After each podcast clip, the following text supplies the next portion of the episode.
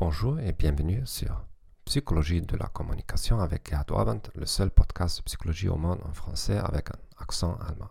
Aujourd'hui, nous allons parler de l'autosabotage. L'autosabotage est un concept bien documenté en psychologie empirique qui décrit des situations dans lesquelles un individu choisit une action potentiellement préjudiciable à ses performances.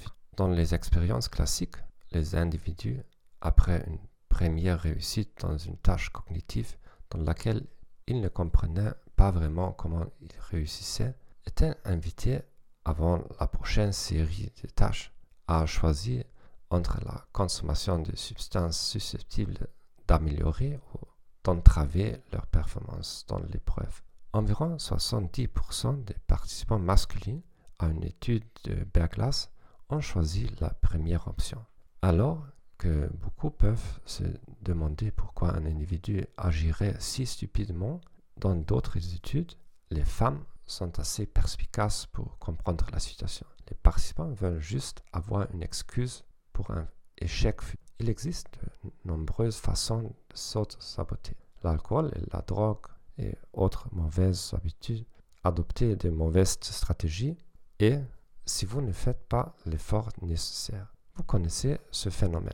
L'étudiant qui se rend à une soirée avant exactement l'ami alcoolique qui, s'il ne buvait pas, serait le prochain Jimi Hendrix ou Ernest Hemingway.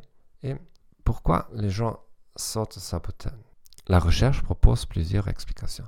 Pour protéger son image de soi, si j'échoue, ce n'est pas parce que je ne suis pas intelligent, mais parce que je n'ai tout simplement pas assez essayé pour protéger son statut social. Les hommes s'auto-sabotent plus souvent que les femmes. Il en va de même pour les membres des groupes ethniques influents, ainsi que pour les professionnels de statut social élevé. Le phénomène le plus répandu, c'est l'exécution d'une tâche et le retour d'informations sur les résultats sont visibles pour les autres. Je vous remercie d'avoir écouté ce podcast. Je vous souhaite une bonne journée et au revoir.